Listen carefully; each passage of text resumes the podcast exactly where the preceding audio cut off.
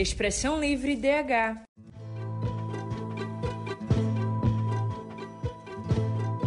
Este programa foi ao ar no dia 5 de agosto de 2021.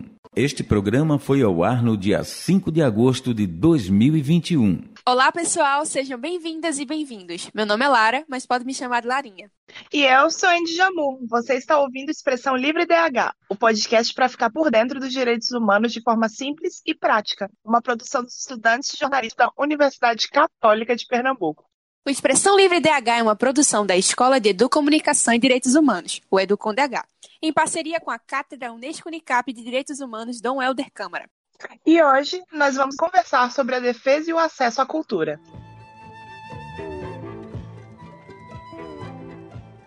No artigo 6 da Declaração Universal dos Direitos Humanos, é assegurado que todo ser humano tem o direito de ser, em todos os lugares, reconhecido como pessoa perante a lei. Mas o que nos torna uma pessoa? Respirar, trabalhar e dormir? Como já dizia os titãs, a gente não quer só comida, a gente quer comida, diversão e arte. Desde os primórdios da filosofia que se reflete sobre o que somos, o que podemos fazer, para onde vamos.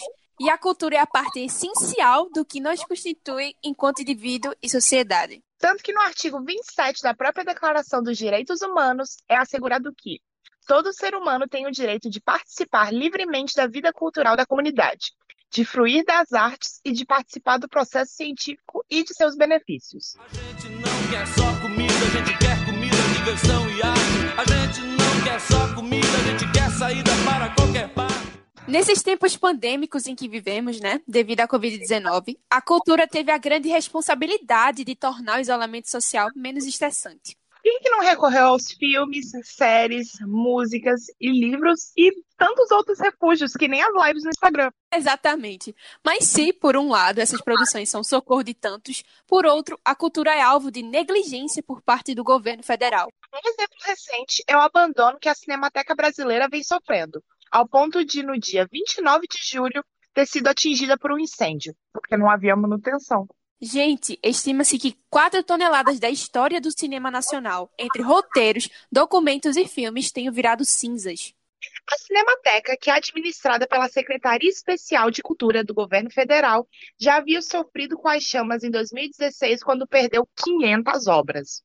Ainda em julho de 2020, o Ministério Público Federal de São Paulo já havia entrado com uma ação contra a União devido ao abandono do espaço. Falar em defesa e acesso à cultura é falar também em garantir o sustento de toda uma cadeia produtiva que atua no setor. É importante afirmar que a cultura não se faz sozinha e quem está nesse movimento de produzir, divulgar e discutir tem na arte o seu trabalho. Os que trabalham com arte no Brasil são um dos grupos mais afetados pela pandemia da Covid-19, com a impossibilidade de seguirem trabalhando. A Lei nº 14.017, do dia 29 de junho de 2020, mais conhecida como a Lei Aldir Blanc, trouxe um respiro ao destinar 33 milhões de reais para esses trabalhadores e trabalhadoras, segundo dados divulgados pela Secretaria de Cultura e Economia Criativa. No entanto, vários artistas não foram contemplados, nem tampouco ela cobriu os meses iniciais do confinamento no Brasil. Vale lembrar que, se o auxílio é vinculado ao final de junho do ano passado, o isolamento social teve início em março do mesmo ano, criando um vácuo onde as contas continuam a chegar, sem falar que nem todos foram contemplados com o auxílio.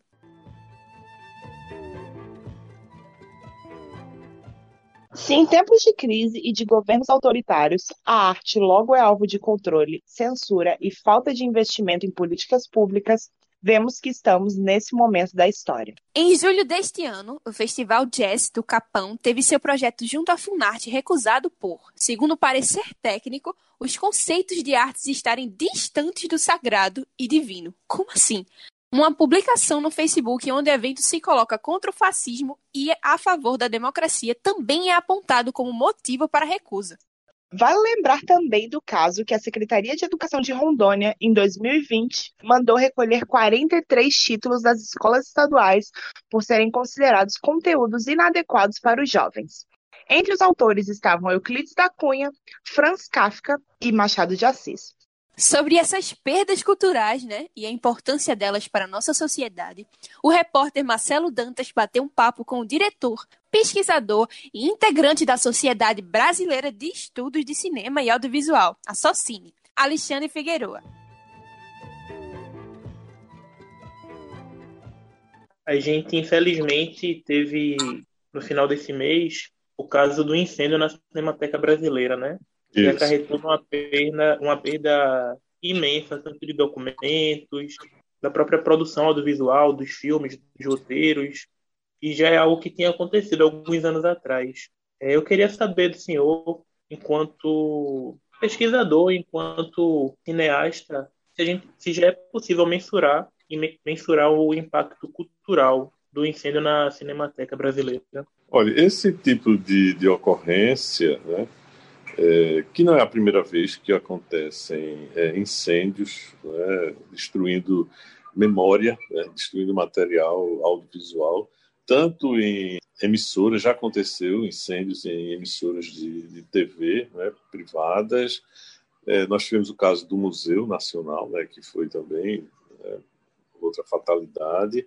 É, tivemos o Museu da, é, da Língua Portuguesa, né, em São Paulo, que foi recuperado, mas também sofreu é, um incêndio.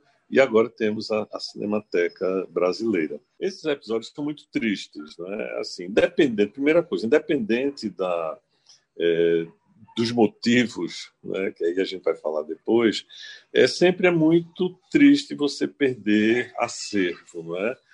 Porque é, são nesses acervos, sejam eles bibliotecas, sejam eles museus, sejam cinematecas, né? é onde você tem é, lá a história do, da, de uma cultura, né? a história de um povo, a história de um país, enfim. Então, essas perdas são muito tristes, né? porque nos deixam sem. É como se os neurônios né, do nosso cérebro, de repente, queimassem. Né? Então, essa perda de memória é, de uma maneira geral, independente do que quer que seja, né, se relacionando a isso, é sempre muito, é algo muito triste, né, que a gente deve é, lamentar. Né?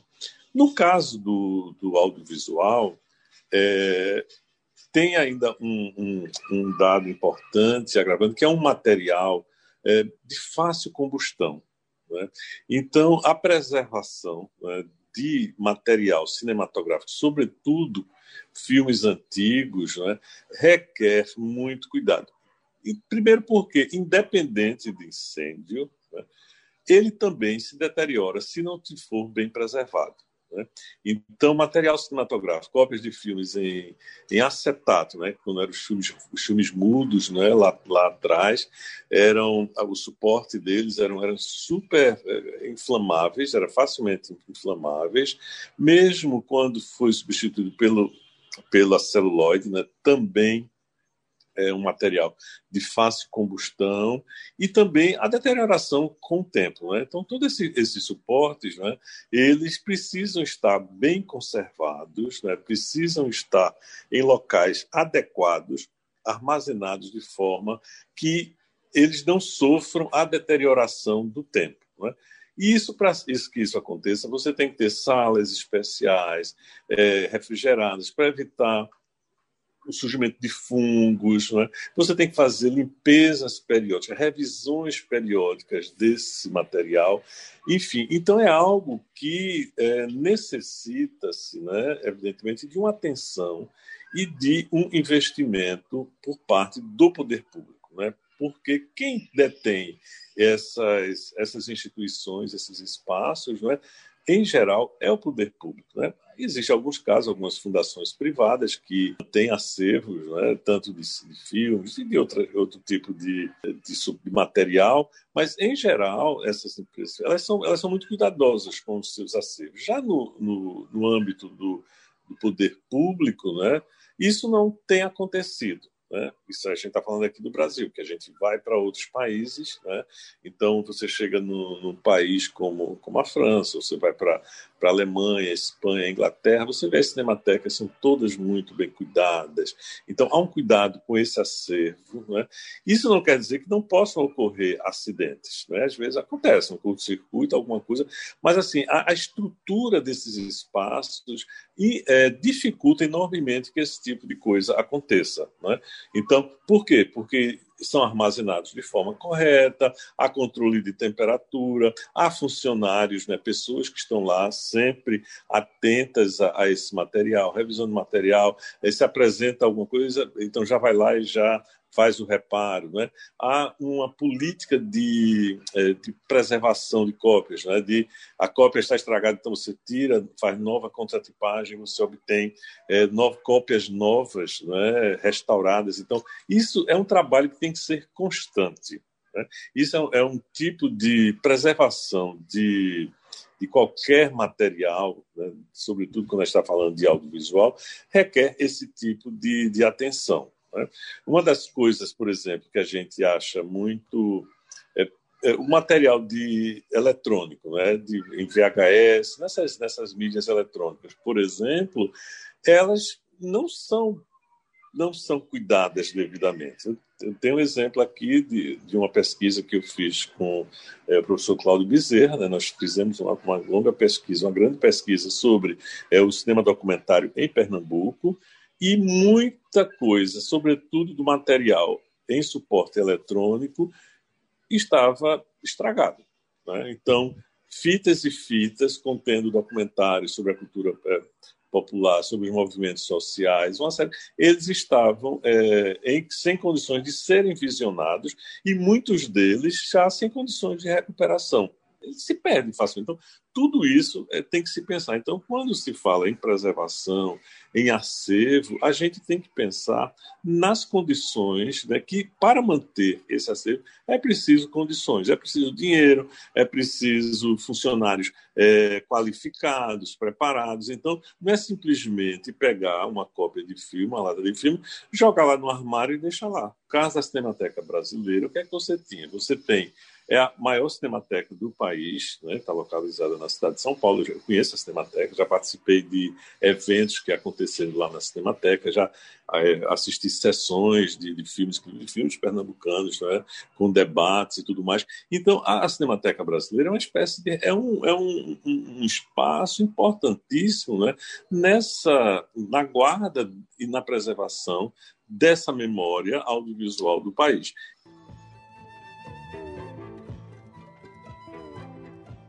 Alexandre, por que a arte, por que a cultura ela incomoda tanto? Porque a gente vê que nesses tempos onde governos mais conservadores ou governos mais autoritários, a arte e a cultura eles sempre são um dos primeiros a sofrer as consequências. A, a cultura e a arte, geralmente isso é, é, é vista, é sempre considerado supérflua. Né? Se você for olhar, analisar né, na, na, na, aqui no Brasil, na própria história do Brasil, né, isso eu estou falando, falando independente de, de, de, governos, de uma maneira geral, é, a cultura, né, as artes, a cultura sempre é tido como algo é, supérfluo, adereços, algo para adornar. Então, não se pensa, eu não estou falando, não quero generalizar, claro, tem pessoas que têm outra visão, mas assim, nos, os governantes, né, as pessoas que assumem os, as governanças, né, seja no, no, município, seja estadual, seja federal, né, em geral, a cultura, se você for observar, sempre é o menor orçamento, né, sempre tem é, quando tem que cortar, o primeiro lugar que corta é exatamente na, na, área, na área cultural. Você tem um exemplo, os teatros daqui do Recife. Não é? Qual é a situação dos teatros públicos aqui no Recife? Né? Quer dizer, o teatro aqui pernambucano já teve uma pujança, né? vários grupos, movimento teatral com nomes importantes, grupos é importantíssimo, e hoje né, a arte teatral está relegada a segundo plano. Se não fosse uma outra instituição privada, como é o caso do SESC né, que, e as universidades, o teatro já teria desaparecido. Né? Então, isso é só para dar um exemplo, né, dentre tantas outras coisas. Os setores que, de alguma forma, se organizaram de uma melhor forma, como é o caso do, do pessoal do audiovisual, né, aqui tirando o exemplo aqui do Recife, mas também em outros estados e no Brasil de uma maneira geral, durante um certo tempo, houve uma grande mobilização né, por parte dos, dos profissionais, digamos, do, do audiovisual. Isso inclui tanto cineastas, roteiristas, pessoal das técnicas, eh, diretores de, diretor de fotografia, Há, há, houve, digamos assim, uma, uma, mobilização que pressionou, não é, de alguma forma, eh, os governos e o, o audiovisual dentro do, da, do, do, mundo contemporâneo, a gente sabe que ele tem uma relevância muito grande, ele é muito importante. A visibilidade que o audiovisual traz para um, um, ela é valiosa. Então, houve uma série de uma implementação de, série, de, uma série de programas de interiorização da cultura, os pontos de cultura, né? enfim, você tinha um Gilberto Gil como ministro da cultura e hoje você tem esse idiota aí que vive com, com arma dentro do lá do escritório dele. Ou seja, então você percebe aí o desnível né, é, dessa, desses dois momentos. E aí, o que, mas assim, então, se existe alguma coisa consolidada, é fruto também da luta do, do, das pessoas que fazem arte, que fazem, que fazem cultura.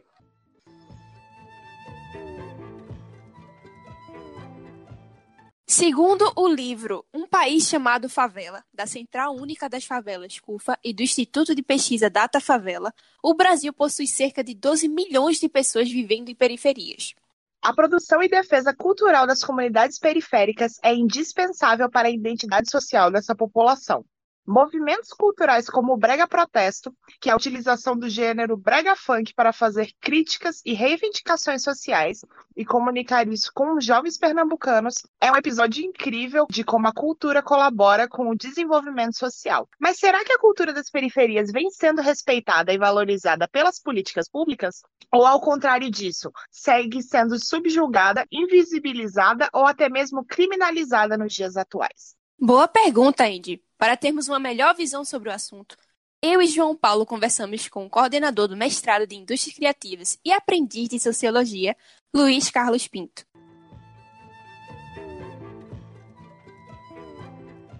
A gente tem observado bastante uma crescente de coletivos populares, coletivos periféricos, que fazem esse processo de, de criação é, comunicacional, criação cultural, desenvolvimento cultural, que é bastante importante para o nosso desenvolvimento enquanto sociedade, é, especificamente quanto ao acesso à cultura. É, na sua opinião, qual a importância desses coletivos populares? Olha, João, acho que a importância de, deles está muito ampla. Eu acho que são coletivos que produzem cultura, né? Mais do que criar acesso à cultura, eles produzem cultura, ou seja, eles é, produzem formas de viver, formas de se comunicar, formas de é, comer, de, se, de, é, de morar, de usar os recursos tecnológicos, né? Então a importância deles está é, na produção da cultura e, portanto, da produção do Brasil. Eles produzem o Brasil esse nosso jeito de ser, né? Eles é, são muitos desses movimentos, eles também têm uma é, uma capacidade de, de, gerar ambientes de aprendizado. Né? O, o aprendizado não, não, acontece somente na escola ou na universidade, né? O aprendizado não, não acontece somente nos espaços formais. Eles aprendem, eles a, a, acontecem também em espaços de experiência espaços de prática, né? E muitos desses movimentos sociais criam esses espaços. É, um, um, dos termos utilizados para isso são as comunidades aprendentes, as comunidades de cultura, em que é, as pessoas aprendem umas com as outras, com as expertises umas das outras. É, os movimentos sociais têm, por fim, assim, uma, uma importância muito grande do ponto de vista de política né, eles, eles geram pressões políticas sobre os poderes constituídos, eles geram processos de cobrança, de pressão, eles geram é, narrativas que contam como a periferia está, ou que as periferias precisam. É, e isso é um espaço muito necessário de acontecer porque é, nossa, nosso jornalismo comercial meio que deixou de lado, deixou de banda essa parte da sociedade.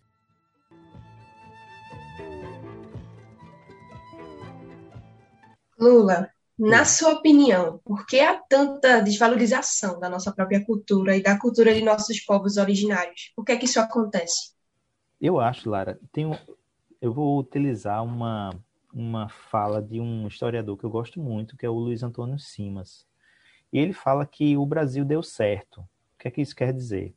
Quer dizer que o projeto de colonização do Brasil funcionou, ele deu certo, ou seja, é um projeto de esquecimento, é um projeto de aniquilação, um projeto de apagamento, um projeto de é, desvalorização das expressões, dos conhecimentos, do universo, do imaginário, que não é branco. Essas, essas coisas que não são brancas, elas acabam sendo minimizadas como coisas não legítimas, não importantes, não centrais. Né? Esse é o projeto que deu certo e que se consolidou na constituição disso que a gente chama Brasil. Então, eu acho que parte da resposta a essa pergunta, que é muito importante, vem daí, sabe? Vem da, da, do, do, do, do sucesso de um projeto que desmerece, esconde, é, apaga é, as culturas, as epistemologias, os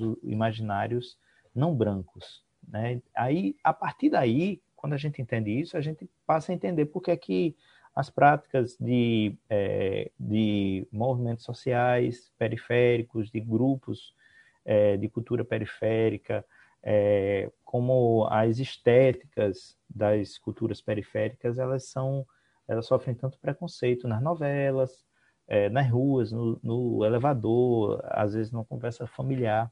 Então, acho que é, é mais ou menos por aí.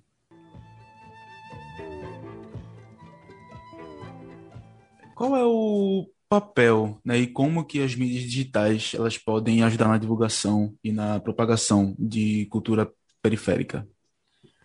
Olha, João, eu acho que é uma pergunta bem importante também. Assim, é, houve um, um, tempo, principalmente ali na metade dos anos 2000, em que é, se avaliava, se afirmava que as redes sociais e as tecnologias da informação e da comunicação seriam a grande virada para o alcance né, dessas visões, dessas experiências dos corpos negros e ameríndios e tal, e que é, representavam uma potência muito grande de para que essas coisas ganhassem relevo e, e, respeito. Mas é preciso, desde lá, desde então, é, se passou a perceber como as tecnologias da informação e comunicação têm um papel ambíguo nessa coisa. Né? O, as tecnologias da informação e comunicação elas é, são guiadas por éticas e por visões de mundo que têm mostrado a força da extrema direita, é, a, a força de uma orientação que é, consolida e dá continuidade aos processos de apagamento que já existiam anteriormente. Então, objetivamente respondendo à tua pergunta, é, efetivamente a capacidade dessas tecnologias, dessas redes, das dinâmicas é, das redes sociais, etc., elas vão efetivamente ajudar esse, esses processos de, de relevo, de importância, de potencialização e alcance das, das culturas não, não brancas, quando as culturas não brancas estiverem programando as redes sociais, desenvolvendo as tecnologias, é, pensando as éticas algorítmicas. Enquanto isso não acontecer, a ambiguidade permanecerá.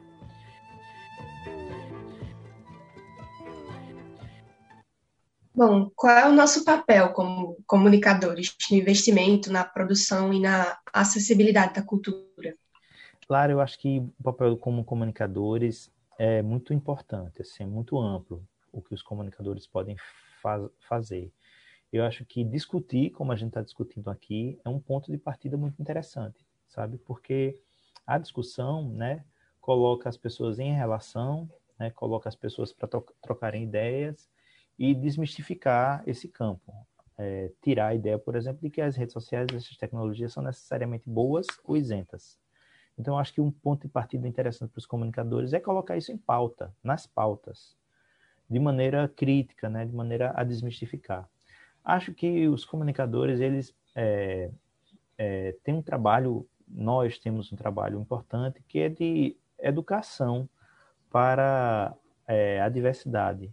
Né? Quando a gente abre os olhos para a diversidade, para a necessidade de diversidade, é, na comunicação, nas narrativas, nas tecnologias, nos projetos de comunicação, nas pautas. Quando a gente abre o olho para a diversidade, vê como a diversidade traz mais riqueza para tudo, é, a gente acaba gerando mais discussão, mais pautas, a gente passa a incorporar outras narrativas, a gente passa a incorporar outros corpos nas nossas equipes. E eu acho que essa é uma, é uma uma outra tarefa importante que os comunicadores têm é se educar para a diversidade.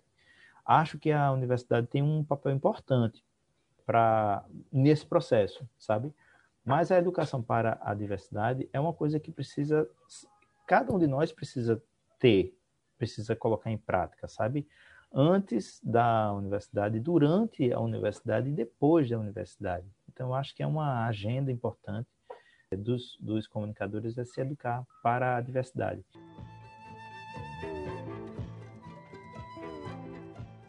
Eu tenho uma pergunta para te fazer, Lara. Legalmente, como que podemos garantir o nosso direito à cultura?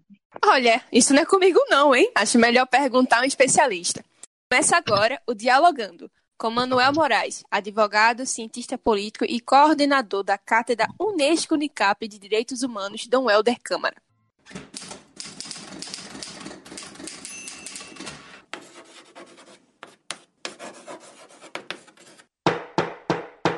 Dialogando. O direito à cultura é um direito assegurado internacionalmente através da Declaração Universal de Direitos Humanos, que consagra a concepção dos direitos humanos como indivisíveis e interdependentes. Então, quando nós falamos de direitos humanos, falamos de direitos humanos econômicos, sociais, culturais. E a cultura se efetiva na Constituição através do direito à educação, ao esporte, ao lazer, com a verdadeira dignidade não é que a cultura é, garante aos indivíduos. Portanto, a cidadania que a Constituição de 88 efetiva, né, consagra, é de uma ordem constitucional garantidora dos direitos humanos e, portanto, dos direitos à cultura, o acesso a esse bem maior que permite que o indivíduo, jovem ou adulto, né, adulta, possa, consequentemente, a partir desse direito, a, tendo acesso a esse direito, garantir os demais, porque a cultura ele eleva a cidadania, eleva a consciência, eleva as condições de saúde, não é? Então, o direito à educação permite que os demais direitos é, sejam preenchidos. O episódio está acabando, viu, gente? Mas antes está na hora das recomendações para o seu final de semana. É arte pernambucana, bebê! O repórter e historiador Marcelo Dantas vai dar suas dicas agora no Culturalidades. Vou logo dando spoiler. A lista dessa semana está um pipoco. Chega cá, Marcelo.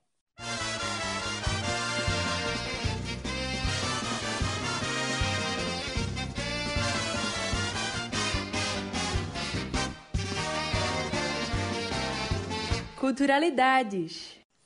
Olá, ouvintes. Eu sou Marcelo Dantas e esse é o Culturalidades. Hoje vamos conversar sobre um filme e um livro que tratam sobre outras formas de arte. O desbunde é também uma maneira de resistir. Na década de 1970, ou seja, em plena ditadura empresarial militar, um grupo de artistas enfrentava a violência física e a censura do regime para contar suas histórias no palco. Era assim que o grupo Chão de Estrelas fazia teatro, regado a deboche e críticas. Tatuagem é um marcante filme pernambucano de 2013, dirigido por Hilton Lacerda, que conta ainda com um sensível romance entre um ator e um militar, vividos por Irandir Santos e Jesuíta Barbosa que, convenhamos, é uma dupla que esbanja química e carisma. Aqui no Rio do Espetáculo, todo mundo faz parte dessa alegria. Por isso, a nossa arma é o deboche. Qual o limite da arte? Existe limite? Ao retratar a favela, o artista se inspira ou se apropria?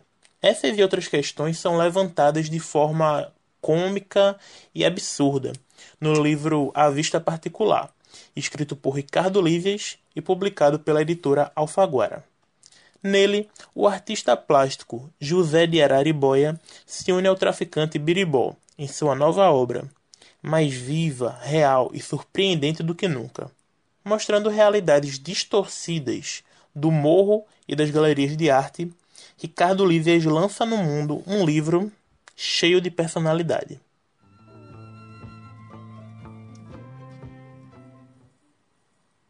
Espero que tenham gostado das sugestões. Salve o cinema, salve a literatura, a arte salva.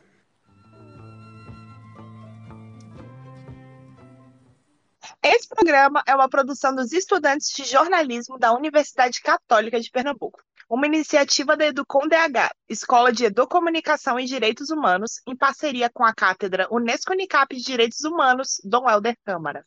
O Expressão Livre DH de hoje teve a apresentação de Angélica Jamu e Lara Sá, reportagem de João Paulo Ribeiro e Marcelo Dantas, produção de Isadora Cavalcante, João Paulo Ribeiro e Marcelo Dantas, e edição de Angélica Jamu. A coordenação do programa é da professora Andréa Trigueiro. Muito obrigada, pessoal, e até o próximo episódio. Se puder, fique em casa. Se sair, use máscara. Mantenha uma distância segura das outras pessoas e lave bem as mãos. Até mais!